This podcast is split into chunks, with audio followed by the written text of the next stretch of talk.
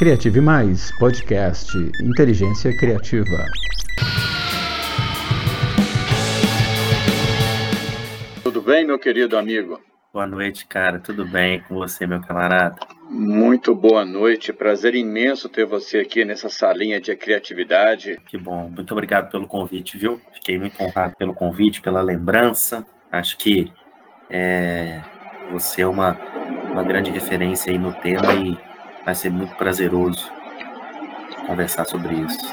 Muito obrigado, fico feliz. Você vai somar muito aqui. Estou feliz de ter a sua presença. Sei que as pessoas que vão assistir vão estar enriquecidas com as ideias que a gente vai gerar aqui, tá? Vamos lá? Querido, eu queria muitíssimo que você nos desse é, a honra de conhecer um pouquinho da história da Escola Integra, né, de forma prévia. Eu, eu, sei que a história é profunda, cheia de nuances, mas eu sei que você vai conseguir falar aí um pouquinho. E também, misturado com isso aí, com o trabalho que você desenvolve lá. Tá contigo a bola.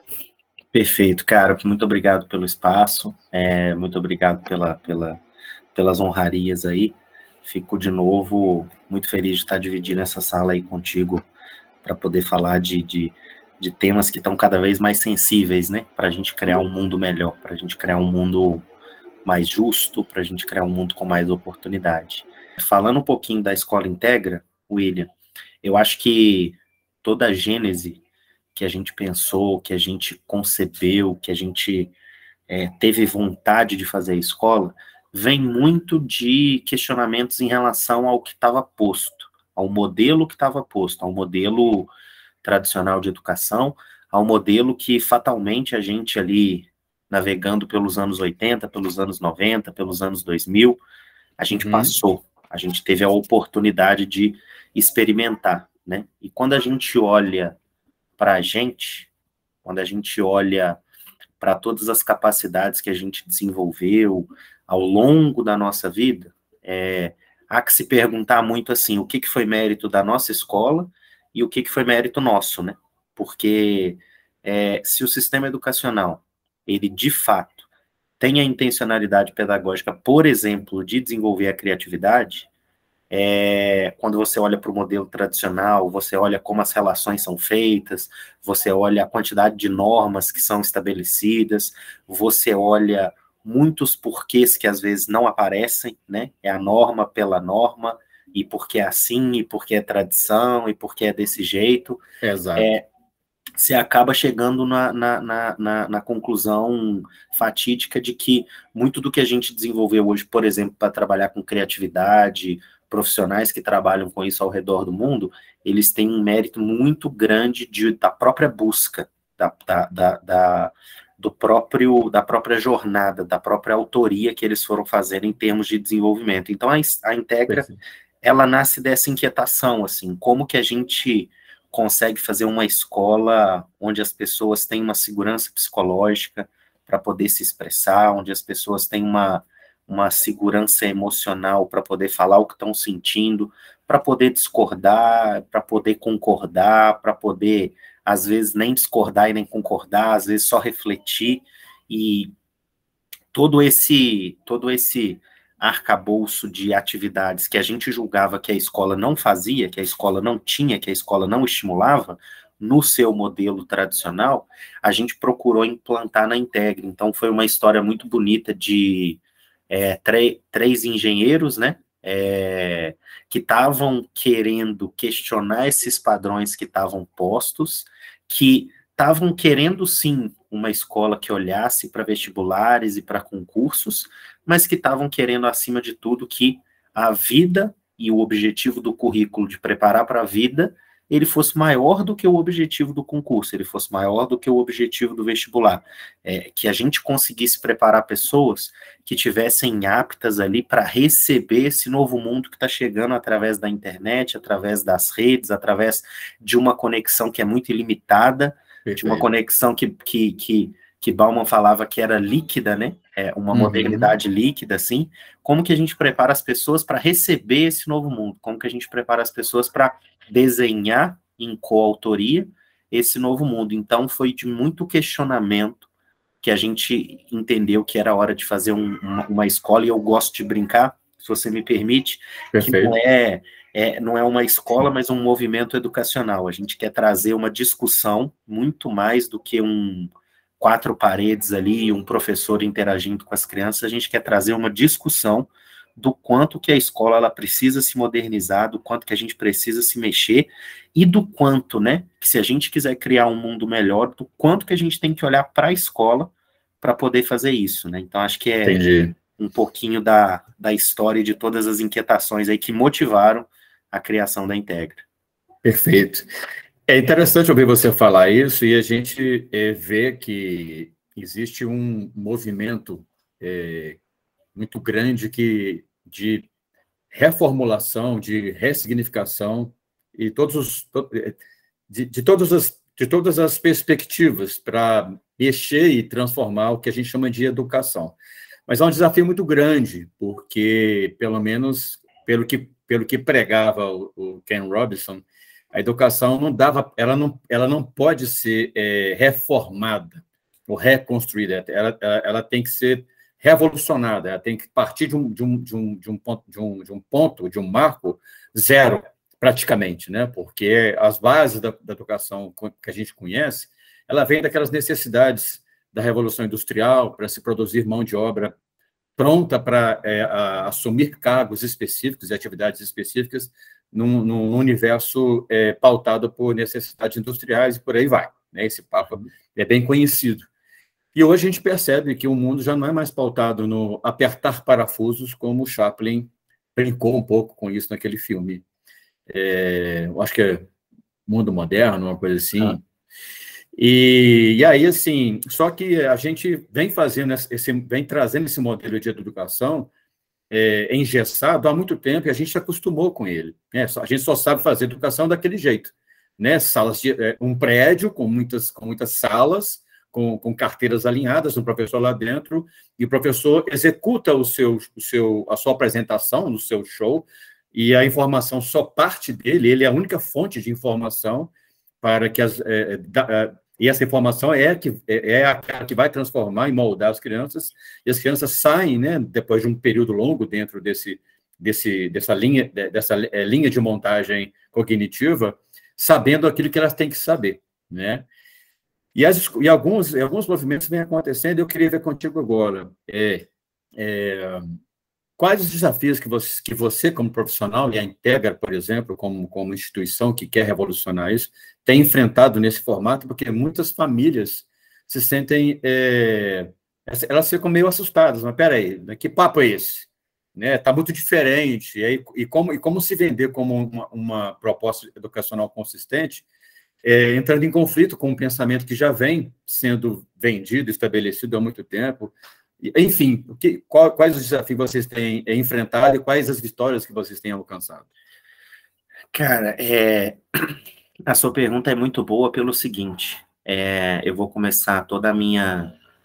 começar a discorrer aqui primeiro, é, é fazer uma referência enorme ao Ken Robinson, que é uma inspiração uhum. para a Integra. É, e uma pessoa que, com certeza, se tivesse viva hoje, estaria é, revolucionando ainda mais a educação e toda a sociedade pelos seus discursos extremamente sóbrios e conscientes. Sim. Cara, é, eu, eu, vou, eu vou citar uma, uma, uma, uma frase, William, que eu desconheço a autoria, e já peço desculpa a todo mundo aí, porque eu de fato desconheço a autoria, mas assim, à medida em que a gente focou na industrialização das coisas, à medida em que a gente precisou é, inovar tanto é, em processos produtivos e processos gerenciais para a gente conseguir dando conta da sociedade que cada vez ia crescendo mais, uhum. é, a gente começou a, a, a, fazer uma série de inovações que estavam fora de nós.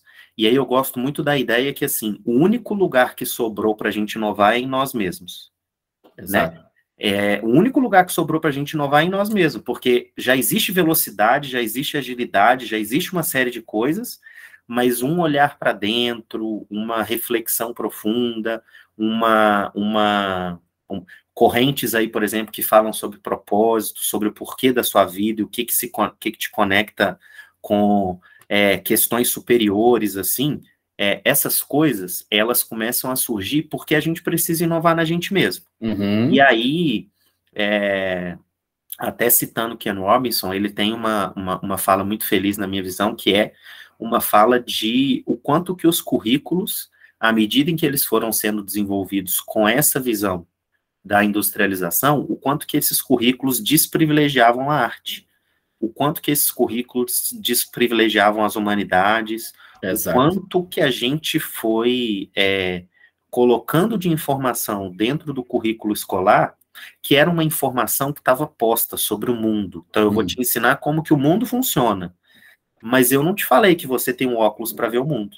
Eu não te falei que você tem uma lente que você vai produzindo com seus vieses, com as suas dores, com seus traumas, com tudo que você carrega de memória, com tudo que você carrega de memória afetiva, como que você vê esse mundo funcionando também.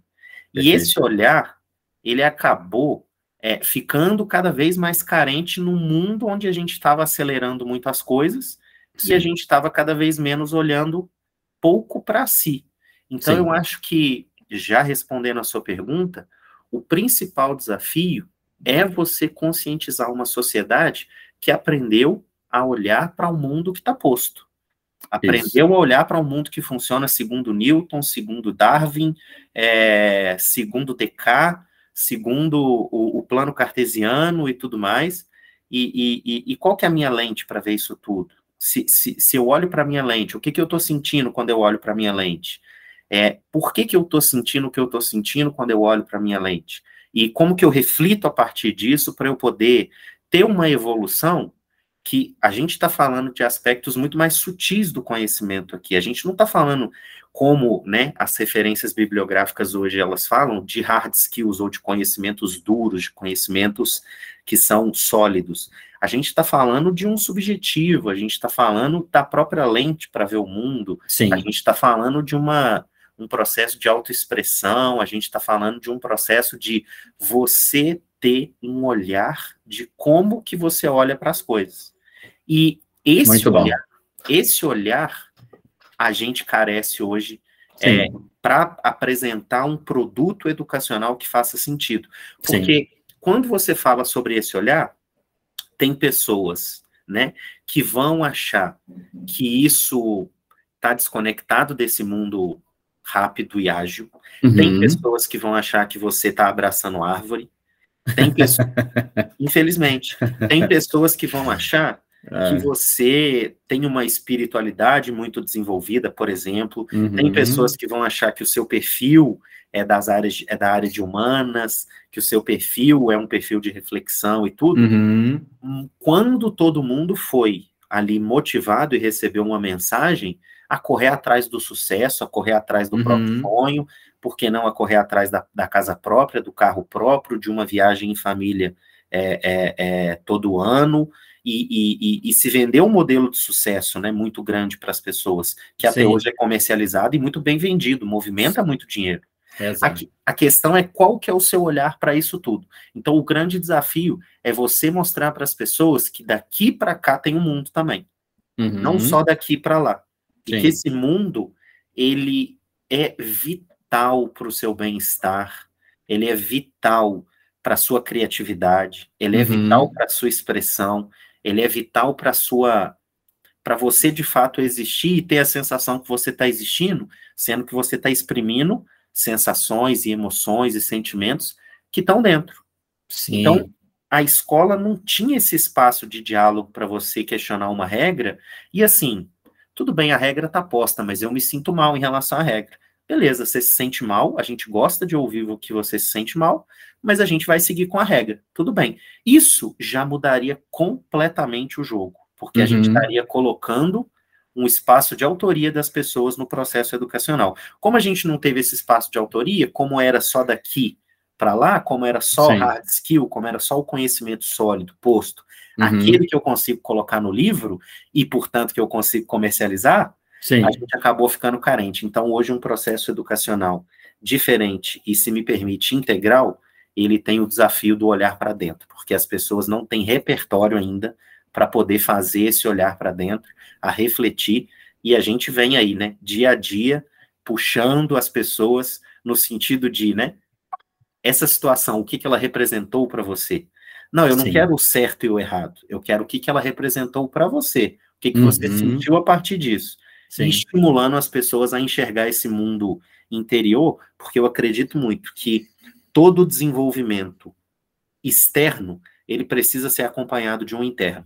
Não Sim. existe um desenvolvimento interno, não existe a absorção de uma informação, não existe o desenvolvimento de uma competência se internamente você não tem uma estrutura para sustentar esse raciocínio novo e esse repertório de palavras que você ganha.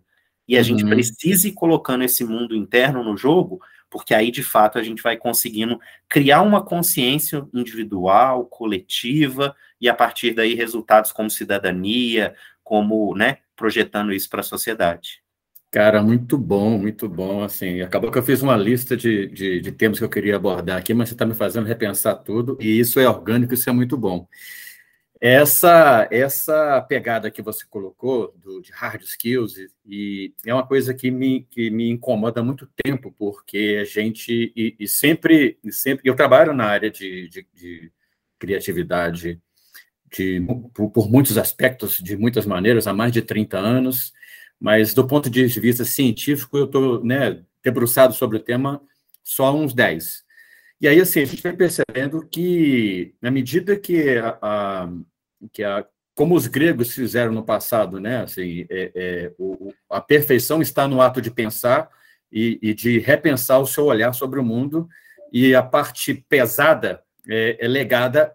Naquela época não tinha máquinas para poder fazer o trabalho repetitivo, um escravo fazia. Não que eu goste disso, mas é um, mas é um retrato histórico. Uhum. Só que esse formato ele vem se replicando com o passar do tempo. Né? Assim, hoje a gente não pode escravizar ninguém, então você assina uma carteira e, e, uma carteira de trabalho e paga uma miséria e põe o cara para fazer trabalhos repetitivos, ou cria tecnologias para fazer trabalhos repetitivos e você fica legado à conveniência do seu pensar. Né? Brincadeiras à parte e, e metáforas à parte, a gente percebe que eu quero pegar aquela sua fala de é, sobrou a gente. E agora o desafio é hackear as minhas emoções, entender as minhas, olhar para dentro. Mas como a gente nunca fez isso, né? A, so a sociedade, os humanos nunca, é, de maneira profunda, delicada e, e, e apaixonada, no, no, melhor sentido da palavra, olhou para dentro de si mesmo. A gente, a gente sempre foi é, ensinado a ter medo da nossa própria curiosidade, como, como de, forma, de forma geral, e principalmente ter medo da curiosidade em relação a nós mesmos. Porque é claro que, que quem, quem quem controla, quem está, no, quem está no controle, percebe que quanto mais nós soubermos sobre nós mesmos, mais a gente se sente livre, mais a gente cria para nós mesmos e mais a gente eh, se torna herói da nossa própria história. Enfim, resumo. Esse, esse desafio do hackear as nossas emoções, esse desafio de, de abraçar o, o, o, o que a gente sente para a gente ter uma vida melhor, assim, é, no que diz respeito às escolas às crianças, cara, as escolas que se propuserem a fazer um bom trabalho, vai fazer isso desde o berço, para garantir uma saúde emocional e um futuro minimamente é, é, truculento, porque daqui para frente as coisas vão ficar cada vez mais complicadas. Mas e as pessoas que já estão aí, que cresceram né, engessadas, no, engessadas num formato que é, ah, eu me formei. Ou seja, se você se formou, você está formado, você tem um formato. E aí o que acontece? Hoje, você, numa sociedade líquida, que você mesmo mencionou, que nosso querido Bauman né, descreveu e desenhou para a gente enxergar melhor, né, você está nesse formatinho, e aí? Como é, que, como é que essas pessoas, como a gente educa as, as novas gerações, né, se viram com a pergunta. E como que as pessoas que já estão formatadas, engessadas, né, cons consigam é, é, é, mudar de forma ou, ou mudar de estado é, é, é, natural, entendeu? Uhum, uhum. O que, que a gente faz a partir de agora? É, eu acho que quando a gente. Você falou muito bem, assim, eu vou pegar o começo da sua. Vou pegar a sua fala para começar a falar um pouco do que eu acho, assim. É, você falou muito bem sobre é, esse movimento da gente hackear as próprias emoções, é, da gente entender o que vem de dentro, uhum. da gente não só absorver o que vem de fora, mas da gente entender o que vem de dentro, porque a cultura ela sempre foi muito de suportar o que vem de dentro, né? Eu não posso chorar no trabalho, eu não posso. É, se eu chorar no trabalho, eu sou incompetente. Se eu chorar na escola, é, eu vou ser levado para o diretor. Então, a gente sempre quis suportar o que vem de dentro e receber o que vem de fora.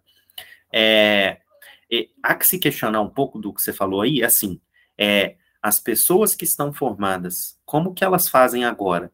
Para mim, o primeiro grande movimento é a gente entender que a gente não se forma nunca. Sim. Sabe? Esse é o primeiro movimento. Então, engana-se a pessoa que vai achar que está formada.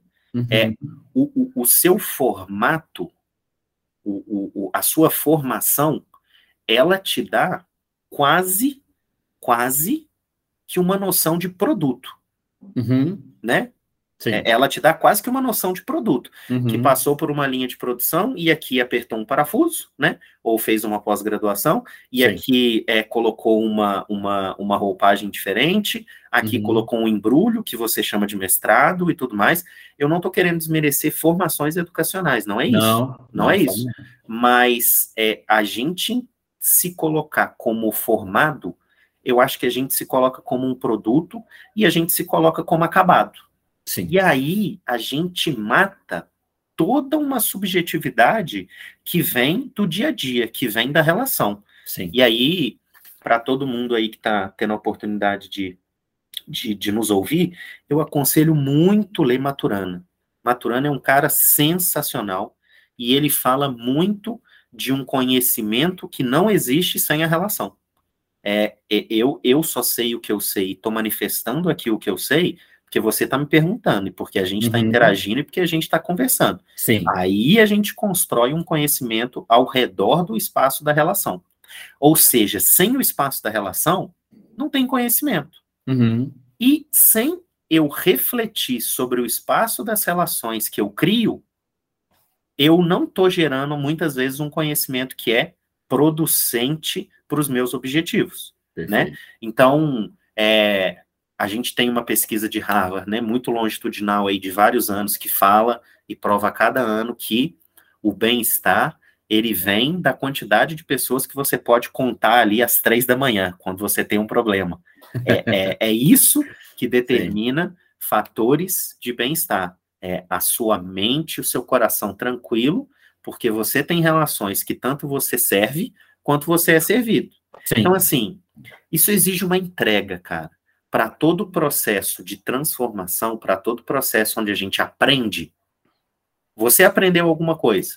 Uma uhum. criança chega para o pai e para a mãe é, de manhã, é, na, depois da aula e fala assim: eu aprendi isso, eu, eu, eu, eu, eu entendi dessa forma, e para mim a vida mudou, que a, a, ciência conhece como dissonância cognitiva. É, eu tive uma visão diferente do mundo a partir daquela informação. Uhum. Cara, isso exigiu uma entrega você tinha que estar atento, você tinha que estar disponível, você tinha que estar aberto, você tinha que estar ali na uhum. experiência. Uhum. A gente pode levar para o lado da presença e do mindfulness, a gente pode levar para o lado da, dos processos atencionais, a gente pode levar para o lado é, de você estar disponível, de uma abertura, que inclusive é uma das competências do Big Five do futuro, mas você teve uma entrega. Uhum. Então, assim, se respondendo a sua pergunta muito abertamente, assim, se as pessoas que estão nesse processo de se, de, de né, se considerarem formadas, mas elas estiverem muito querendo fazer movimentos e estão se identificando com o que a gente está falando aqui, o que a gente fala para elas é entrega.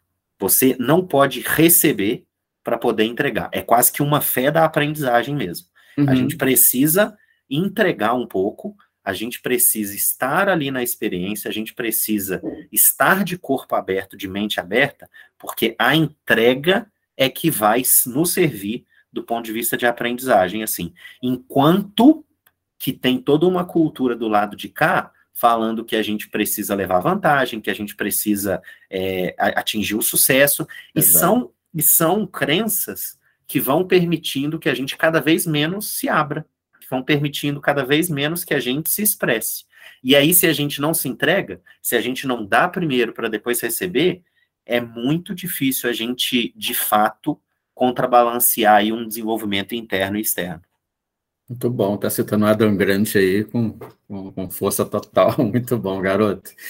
Cara, seguinte, tem um tema, pegando, pegando emprestado toda essa última fala sua, tem um, um tema que me é muito caro, e ele é muito, ele é muito caro para mim, ele é muito valioso para o mundo, mas ele é enxergado e entendido de maneira enviesada até hoje, mesmo nos tempos que a gente vive, é, no qual a gente é, fala tanto sobre criatividade, fala tanto sobre o valor da criatividade.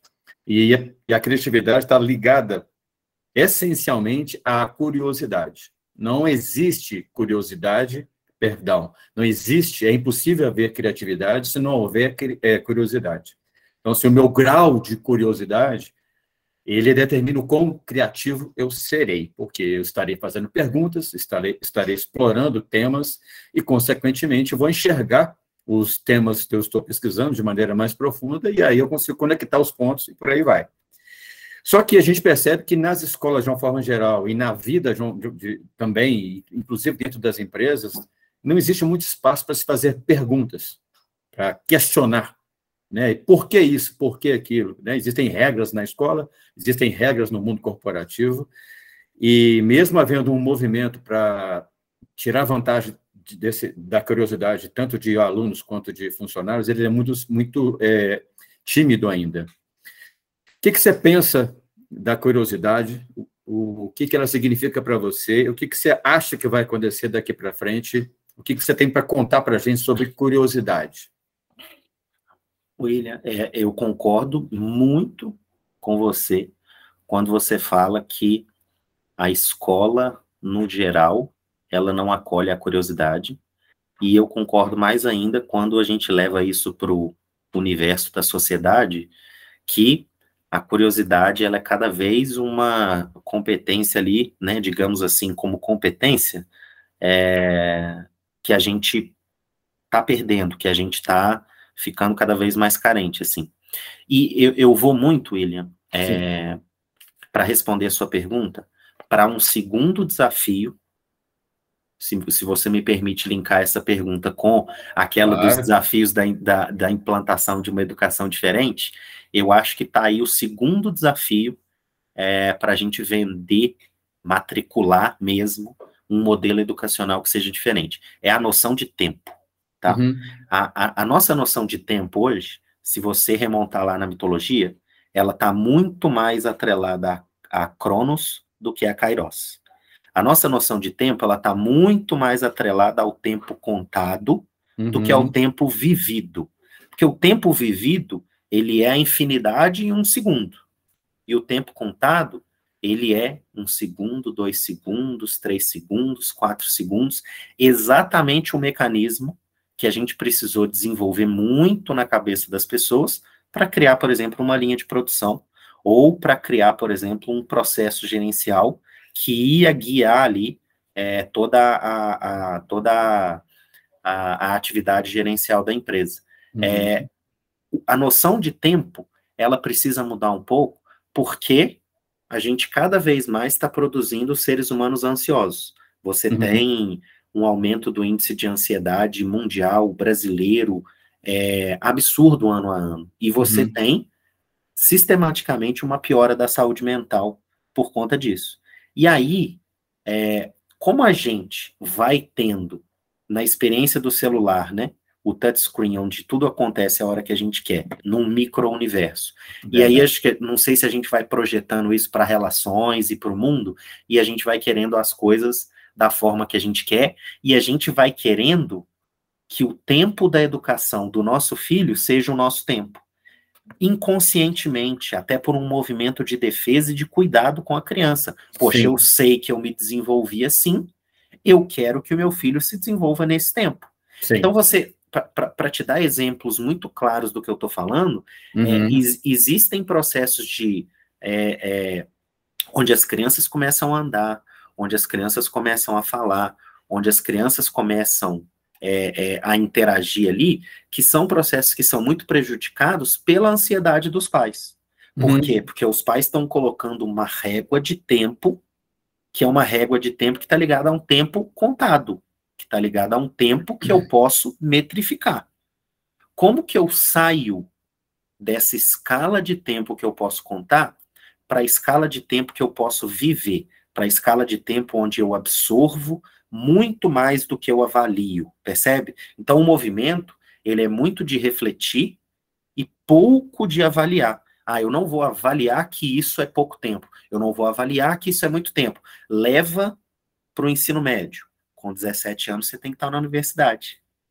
Leva isso para o ensino médio. Com uhum. 17, 18 anos, você tem que estar. Senão você está atrasado. Sim. Tudo isso é uma noção de tempo que está por trás de um tempo contado. E aí uhum. as pessoas, nesse tempo contado, aplicando réguas da vida própria para outras vidas, né?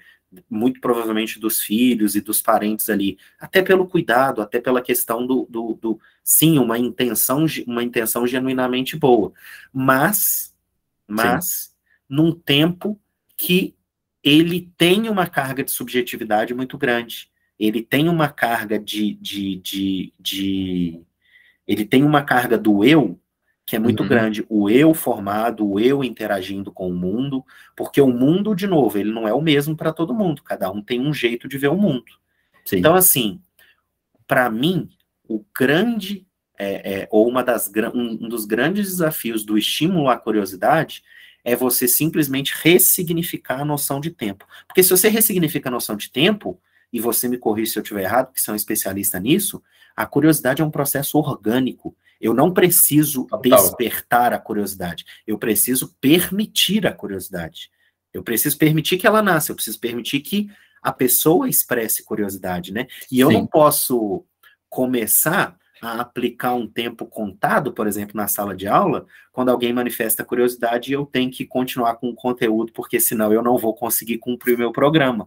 Porque a, aquela pessoa, naquela idade, tinha que estar tá sabendo aquilo. Sim. Então, existe toda uma noção de tempo contado que está entranhada em todas as estruturas curriculares que a gente tem, uhum. e essa noção de tempo ela acaba coibindo, ela acaba inibindo, e não só a curiosidade, mas diversos processos que seriam extremamente orgânicos e que se a gente estivesse num tempo, num mindset de tempo, muito mais do viver e do aproveitar, acho que vem de enxergar a vida como abundância e não de enxergar a vida como como falta também.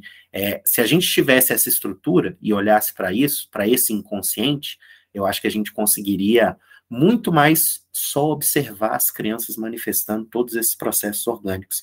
E aí que vem toda a ideia do professor como facilitador, né? Porque ele Sim. mais recebe a demanda das crianças, desses uhum. processos orgânicos que vão aparecendo, e trata isso de forma a dialogar com o currículo e com a aprendizagem, do que de fato ele é o promotor do conhecimento, do que de fato ele é o agente ali que vai quase que como uma antena transmitir canais onde as crianças elas vão conseguir absorver o conteúdo. Sim, cara, é incrível. É... Que, que quão desafiador para vocês como pedagogos, como como educadores, na realidade todo ser humano é, é, direto ou indiretamente, ele é um pouco marqueteiro, um pouco pedagogo, ele é um pouco educador, porque tudo que se faz, tudo que se fala, é, toda, é, é uma mensagem enviada, e essa mensagem enviada, ela carrega, ela leva uma carga de, de, de, de, de educação. Para o bem ou para o mal, a gente está enviando uma mensagem dizendo, olha, eu penso isso, eu penso aquilo, e o, e o peso daquela mensagem, ela vai, ela vai instruir, ela vai guiar, ela vai convencer, enfim. Eu, fico, eu quero pegar emprestado a sua fala, que foi excelente, e eu gostaria que essa conversa durasse pelo menos uns 40 anos ininterruptos, e que é muito. Eu adoro esse, essa troca né, sobre esses temas, falar sobre isso para mim é muito caro. Mas eu fiquei pensando o seguinte, Gabriel, é, desde, o, desde o termo e viveram felizes para sempre, desde até agora, né? Na realidade, a gente pode ir muito antes, né? desde a, a, a, as cavernas, quando né, a gente desenhou a primeira mãozinha numa pedra lá, naquelas nos nossos, nossos avós, né?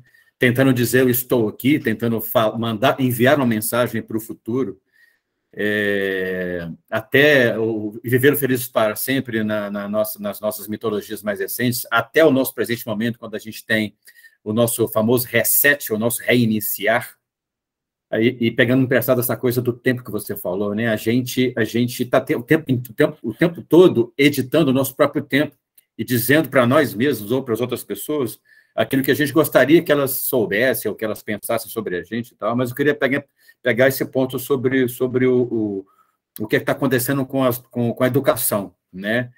É, a nossa curiosidade, a gente nasce com ela inata, né, organicamente pronta, né, o cérebro está desesperado por informações a partir do momento que você coloca, é, é, recebe a luz da vida, né, ó, tô aqui.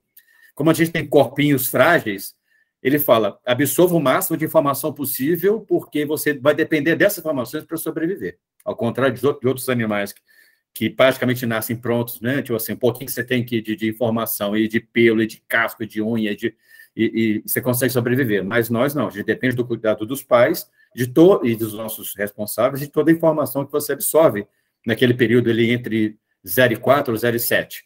Uhum. E aí, se eu estiver falando alguma besteira, você me corrija, tá? Então, sim, essa necessidade pre, é, é, premente, orgânica e, e, e, natural de querer saber, e essa, essa quantidade de perguntas que uma criança faz desesperadamente para poder saber, cara, como é, é pais ou, ou, ou, pessoas ao meu redor é, é, me alimentem com essas informações, me nutram com essas informações, porque instintivamente eu preciso saber para poder conseguir sobreviver. E é nessa época que a gente, como educadores, como pais, como tios, como presentes, como professores, ou a gente não fala nada, ou a gente fala só aquilo que nos é conveniente, é, é, seguindo uma cartilha, uma grade. O como isso pode ser tóxico ou, ou, ou, ou matador ou intimidador para uma criança que poderia ter uma, uma fase adulta saudável e, e desbravadora, ou, eu vou resumir da seguinte forma: quantos Einsteins ou Mozart ou, ou, ou, ou gênios que morrem internamente por, por nós não é, é, darmos liberdade para eles fazerem as perguntas que eles quiserem? Uhum. Eu, sei, eu sei que eu fui extenso aqui, mas eu acho que você pegou o fio da meada aí. Perfeito, cara. Eu acho a, a, tem, a, toda a formulação aí das perguntas, eu acho que tem sido muito rica, inclusive para me, me ressuscitar aqui conhecimentos que eu acho que estão, é, vem da, da, da, da, formação em educação integral, vem de tudo aí que eu tive a oportunidade de, de estudar e, e, e gosto de estudar até hoje, assim. É, eu, eu, eu, eu vou resumir a minha fala no seguinte, é, a gente, como adultos, a gente deveria estar tá se preocupando em criar e desenvolver uma geração não com os nossos filtros e vieses, mas com os filtros e vieses deles. Uhum. O que, que eu estou querendo dizer com isso? Assim, é, quando você vai é, olhar para todo um movimento, por exemplo, hoje nas redes sociais, de pais sedentos, de mães sedentas, por conhecimento em relação ao ser pai e ao ser mãe, porque não tem grupo, né? Não tem grupo de discussão para ser pai, não tem grupo de discussão para ser mãe. Parece que a gente intimamente encara como até uma vocação. A criança nasceu, eu sei ser pai. A criança uhum. nasceu, eu sei ser mãe. E agora a gente está vendo todo um movimento de especialização dentro de casa, em vídeos, Sim. e numa série de, de conteúdos ali bem, inclusive envelopados, é, de como que você é um bom pai, de como que você é uma boa mãe. E todos eles, William, vão apontar para o fato de que você tem que intervir o menos possível. Todos eles vão apontar para o fato de que, se você intervém muito, na verdade, isso fala sobre você e não fala sobre a criança. Uhum. Isso fala sobre o seu repertório e a forma como você encara a Sim. vida através dos seus filtros, através dos seus vieses, e não olha para a criança, não dá a oportunidade da criança criar os próprios filtros, criar os próprios viés e perceber o mundo a partir de uma geração diferente da sua, a uhum. partir de recursos diferentes do seu, a partir de hábitos diferentes do seu. E aí, cara, é muito legal esse assunto, porque eu vou lá na primeira pergunta. Uhum. É esse olhar interno que a gente precisa desenvolver cada vez mais nas gerações futuras e nas pessoas que estão aí, né, nesse momento, se questionando em como que elas podem se desenvolver. Sim. Porque a partir do momento em que eu tenho um olhar interno, quando eu for fazer uma intervenção com qualquer criança, seja ela, como você narrou bem, para não falar nada, ou para falar por que não, eu vou entender o que, que é meu daquilo ali. Uhum. Se eu entendo o que é meu daquilo ali, eu já estou colocando a criança no espaço do sujeito. Quando eu falo para a criança por que não, ou eu aplico um viés na criança que está muito atrelado às minhas experiências, a criança não tem o espaço de indivíduo dela, ela não tem o espaço de sujeito dela. Por quê? Porque eu estou forçando ela, eu estou guiando ela por uma individuação que foi minha. Que foi minha. E aí é subjetiva. Por quê? Porque tinha várias condições que o mundo não vai repetir com mais ninguém, foi só comigo. Uhum. Essa é a grande beleza né, da unicidade da vida. Então eu tenho que entender que ali são novas condições, eu tenho que entender que ali são novas temperaturas, são novos. É, é um novo calor, é um novo inverno, é um novo verão, é uma nova primavera. Nova atmosfera. E eu, e eu tenho que entender isso para eu poder cada vez menos colocar a minha forma de pensar e, ao invés disso, começar a entender a forma de pensar da criança. O movimento, eu acho que ele é muito menos de explicar e ele é muito mais de entender. Né? E a gente quer explicar tudo, né? A gente vai nos livros e quer explicar um monte de coisa, mas quando que a gente entende? Quando que a gente absorve? Isso está muito ligado à questão do tempo também, mas eu acho que está muito ligado a esse olhar interno de um repertório emocional, de um repertório que aponta e objetiva para o bem-estar, de um repertório que aponta para a segurança psicológica, que aponta para aspectos que agora a gente está explodindo como sociedade, porque é agora que a gente está vendo. Quando, se você me permite, já é um pouco tarde, porque a gente já tem índices que estão muito alarmantes. Então, acho que esse olhar interno, desenvolvido do ponto de vista de currículo, trabalhando uma formação de professores que os faça olhar também para isso, eu acho que vai fazer com que a gente, professor, a gente pedagogo, como você falou bem aí numa pergunta, que a gente consiga levar a criança para os lugares do conhecimento onde a gente foi. O professor, ele não leva a criança para onde ele não foi. Ninguém leva outra pessoa aonde ela não foi. Você não vai levar ninguém no espaço da reflexão aonde você não conseguiu refletir com você mesmo. Perfeito. Eu, eu por natureza, tenho o, o, a ação de refletir a partir de tudo que eu vejo. Sim. É por isso que eu consigo chegar aqui e a gente conversar muito, e você também, imagino, porque a gente é da nossa natureza, é o uhum. repertório que a gente desenvolve com a gente mesmo. Sim. E a gente não pede que todas as pessoas elas reflitam o tempo todo. Mas assim, existe um daqui para cá, existe um daqui para lá. Se a gente consegue formar as pessoas para guiar todo mundo nesse objetivo, nesse aprendizado, e a partir daí todo mundo reconhece a dimensão do eu, a dimensão do indivíduo, do sujeito, subjetiva, como legítima, tanto quanto essa dimensão objetiva do conhecimento, essa dimensão da matemática, da estatística, da economia, uhum. eu acho, tenho a impressão de que a gente começa a criar um coletivo de pessoas ali que começam a refletir sobre as próprias práticas, começam a trocar informações de como que elas podem melhorar em conjunto, Sim. e aí a gente começa a ter a colaboração, a gente começa a, de novo, a ver fenômenos que, na verdade, só estão apontando para a natureza humana. Ou seja, a gente está desnaturando o homem quando a gente, e a mulher, né, e todas as, né, quando a gente coloca esses processos do tempo, quando a gente nega essa dimensão subjetiva, a gente está desnaturando a pessoa. Na verdade, a educação, ela deveria ser um jardim onde tudo florescesse naturalmente e a gente visse florescer e à medida em que precisasse de água a gente regasse, à medida em que precisasse de um sol a gente movesse, à medida em que precisasse de um carinho a gente desse um, um apoio, falasse um pouco é, a, a, ali com, com, com o indivíduo, com a pessoa que está crescendo.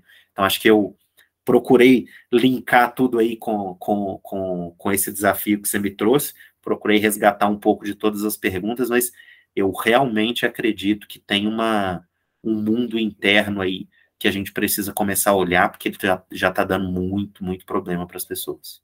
É verdade. Eu gosto muito dessa metáfora, essa analogia com, com o jardim, né? Porque ele, ele, eu gosto de enxergar da seguinte forma, né? É, quem tem jardim sabe disso.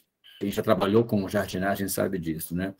Por mais que a gente fertilize é, jogue água na medida certa e coloque é, o fertilizante na medida certa, tudo vai crescer, inclusive as ervas daninhas. Não tem como você impedir que as ervas daninhas cresçam, mas tem como você retirá-las no momento certo. Se você falar assim, ah, eu não vou, eu não quero que as ervas daninhas, daninhas cresçam, então você vai lá e para de água, para de fertilizar. Então você mata todo o processo.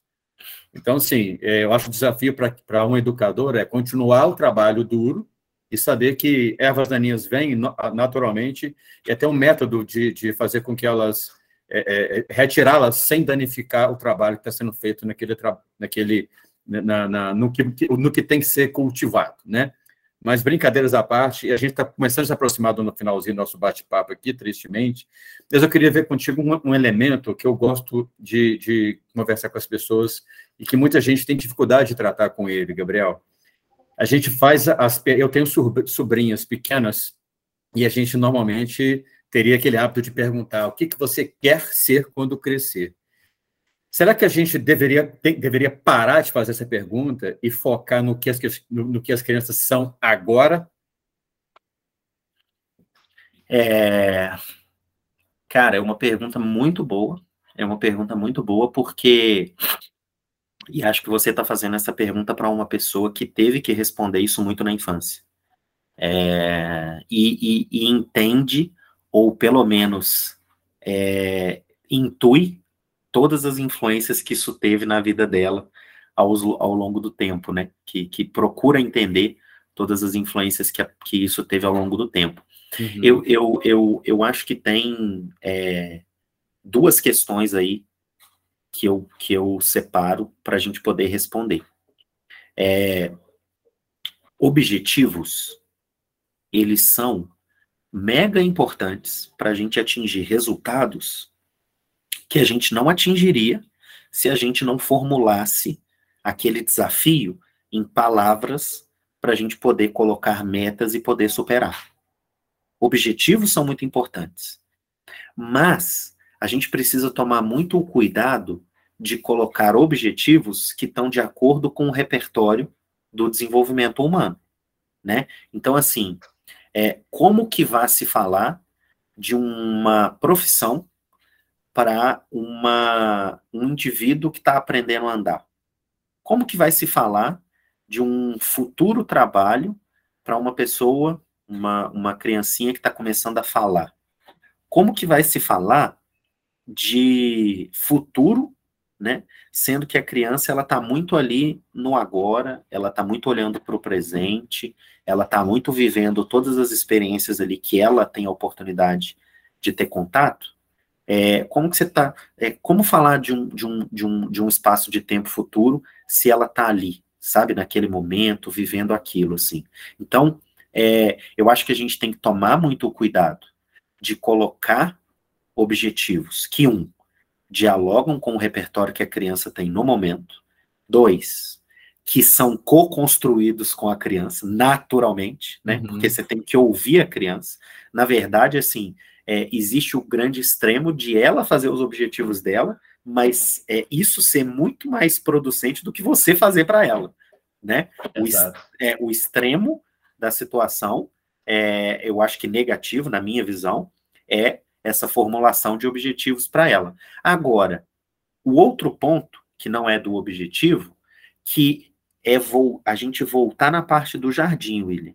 É, os objetivos, o seu planejamento, o seu foco, é, sendo que ele está de acordo com o desenvolvimento da criança, que ele está de acordo com o repertório dela, que ela mesma vai te entregando palavras ali para você entender como que está a reflexão dela, o objetivo, ele não pode de forma nenhuma tirar uma parte que é orgânica da vida, né? uhum. né? É, então, assim, eu tenho objetivos, eu tenho metas, mas isso não pode tirar toda a minha experiência, toda a abundância de eu estar aqui, de eu estar fazendo um podcast com você, terça-feira, às uhum. nove da noite, e de isso, muitas vezes, talvez não dialogar com algum objetivo meu, mas disso ser extremamente prazeroso e de eu me sentir vivo aqui falando com você uma série de coisas uhum. e ouvindo uma série de coisas suas. Então, voltando para o jardim é, a gente não pode descartar uma plantinha que, que não chegou aos 50 centímetros de vida com três meses, só porque a gente colocou esse objetivo para ela, né? Porque tem toda uma questão orgânica aí da vida que a gente precisa respeitar. O objetivo é bom? É. Ele é objetivo. Como que eu olho esse objetivo subjetivamente? Como Sim. que eu respeito uma organicidade da vida que vai crescendo, que vai brotando uhum. e que vai uhum. tendo erva daninha e que eu vou lidando com as ervas daninhas. Então, é respeitar o repertório da criança, é co-construir com ela esses objetivos à medida em que ela vai te entregando as pistas para você fazer isso, e você pai, você mãe, você professor, você, como disse o William, que todo mundo tem um pouco de pedagogo, se você sentir né, essa dimensão do eu, você também vai conseguir sentir e se comunicar com a criança de uma forma diferente, de uma forma mais sutil, de uma forma que muitas vezes nem vai ser colocado em palavras.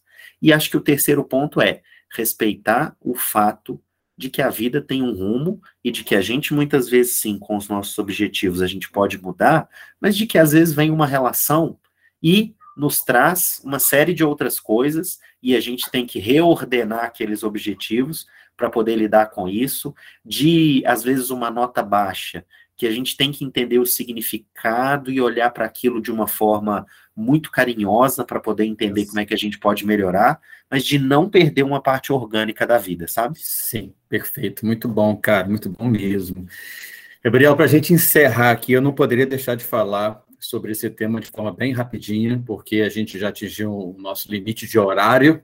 Você é um pai, você é um marido, você é um professor, você é um pedagogo em tempo integral. Então, assim, a gente vamos aproveitar bem o nosso tempo. Seguinte, cara, tecnologia, né? O mundo, o mundo presente, ele vive, é, ele está totalmente dependente dos mecanismos digitais. Mas fazendo uma leitura muito breve aqui, a tecnologia, desde que a gente, desde que ela se tornou a, a aliada para transformar o Homo sapiens no que ele é hoje, né, desde a invenção da roda, do fogo e da escrita, a gente percebe que a, te, que a tecnologia, a, a, inventividade humana, ela está é, aliada e conectada a serviço da nossa conveniência. A gente cria coisas para facilitar a nossa vida.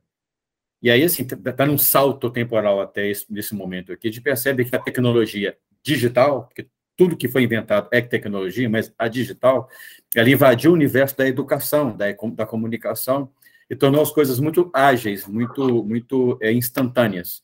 E no que diz respeito à, à, à comunicação e à educação, principalmente a educação, a gente percebe que, de forma geral, a gente tem se tornado cada vez mais raso porque as coisas estão prontas, as coisas vêm prontas, né? A, a, o, a informação que você precisa saber, ela já está lá, você consulta, ela já está lá, e as imagens que você precisaria criar mentalmente, ou fazer uma, ou explorar pessoalmente, para entender como é que é uma floresta, como é que é um espaço físico, já está pronto também, você clica lá e visualiza. Então, assim, a nossa capacidade de cognição, ela fica, de certa forma, comprometida, e nossa forma, nossa, nosso processo de imaginação também. Então, assim, estatisticamente, estamos ficando cada vez mais rasos, porque a, a conveniência da, da, tecnologia está nos proporcionando tudo isso. Não estou dizendo que é ruim ou que é bom. Eu acho que é ruim, mas é uma opinião pessoal. A gente vai uhum. debater isso aqui de forma breve e tal. Mas, sim, do ponto de vista da educação, cara, é, é, pessoas que têm, pessoas mais rasas, ou pessoa que, pessoas que têm as suas emoções é, comprometidas, porque a sua curiosidade lá foi, foi cooptada, foi bloqueada. Você cresce tendo tudo muito conveniente, tudo muito pronto. O professor diz que você precisa saber, e, e, e o computador, e o tablet, e, e, o dispositivo eletrônico diz que você precisa saber para se entreter ou para se formar. E, enfim, a, o nosso processo, a nossa construção, o nosso, nosso cultivo criativo, e fica comprometido. E aí, assim, eu sei que eu me alonguei, mas eu, eu sei que você vai dar uma resposta, é, o checkmate aqui, um tiro no alvo. É, a educação, ela é definidora, mas, cara, como é, fazer com que nós, com toda essa conveniência, do, começando lá na infância, nos tornemos pessoas realmente criativas na vida e na empresa, na vida pessoal, como empreendedores, como pessoas, como parceiros, como, como homens e mulheres, num mundo que é tudo tão conveniente? Cara, a sua pergunta me, me desperta muita coisa mas eu acho que para a gente é, ser objetivo, é, eu, eu, eu queria tentar conduzir a mudança um pouco de um ângulo de visão e de uma relativização é, em relação à tecnologia. Assim. É, eu acho, cara, que se você, se você pensar do ponto de vista do sistema e da plataforma, uhum. quem é o artista? É quem programou, é quem inventou, né? Se você pensar do ponto de vista, é, vamos lá, de um, de um aspecto completamente diferente aí para trazer um outro um outro exemplo. Se você pensar do ponto de vista gerencial, quem é o artista? É o gestor.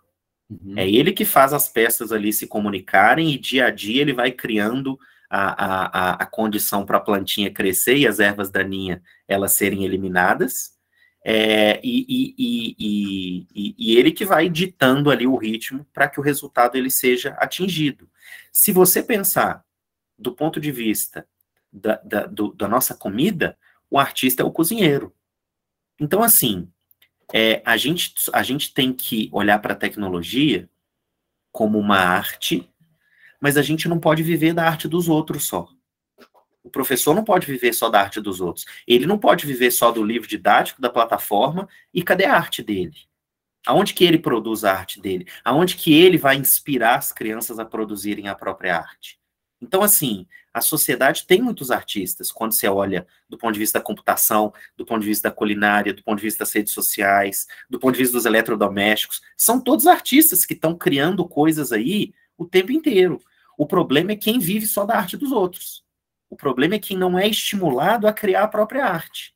E isso é que acaba não inspirando as crianças a buscarem a dificuldade da, da, da, criatividade, se me permita, fazendo uma alusão ao que você falou da facilidade. Muito é bom. isso que não inspira todo mundo a criar o próprio processo, a, a, a se emaranhar no mundo da criatividade, da criação, um mundo muitas vezes desconhecido, onde você vai lidar com, com emoções ali desconhecidas, mas assim, viver só da arte dos outros não vai te inspirar, não vai inspirar uma escola a criar pessoas que são criativas. Se a gente não tiver na própria escola um espaço onde se cria, um espaço onde se vive, um espaço onde se reflete e um espaço onde o professor é artista, a gente não tem nenhum tipo de mecanismo para inspirar as crianças a criarem qualquer tipo de coisa.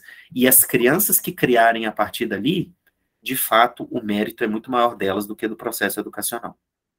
Perfeito. Gabriel, perfeito. Eu gostaria que a gente pudesse realmente esticar esse papo aqui por muito tempo, mas esse, esse recorte foi esplêndido, foi brilhante. Gostaria imensamente de agradecer você pela participação e já antecipo que teremos novos convites em breve. Quero voltar a falar com você sobre, sobre a, a, as, todas as possibilidades da criatividade dentro e fora da escola. Você é um cara que está sempre é, colaborando comigo, no, no, dentro e fora do nosso trabalho, como amigo, como profissional, tá? E para quem está nos ouvindo e nos assistindo, é, esse, esse, material vai estar disponível tanto no, no YouTube, nas nossas redes sociais do Creative e no Spotify também. Gabriel, uma ótima noite. Eu queria deixar aberto para você fazer suas últimas considerações e um grandíssimo abraço, sucesso para você. Beijo na família aí, tá? Muito obrigado, querido. Muito obrigado pelo convite amo muito a, a, a, reflexão sobre a criatividade, porque eu acho que, em última instância, ela está falando do mundo que a gente quer criar, né? Ela está falando do que, que a gente quer como sociedade, do que, que a gente quer como, como bases para próximas gerações, ela está falando de como que a gente se expressa, como que a gente olha para a gente mesmo e como que a gente transfere esse conhecimento para o mundo. Então, sou muito grato a você aí pelo nosso trabalho, pelo trabalho que a gente já fez em conjunto e por esse papo sensacional. Curti demais estar aqui, fiquei muito à vontade e espero que faça sentido aí para todo mundo que ouviu. Criative Mais, podcast Inteligência Criativa.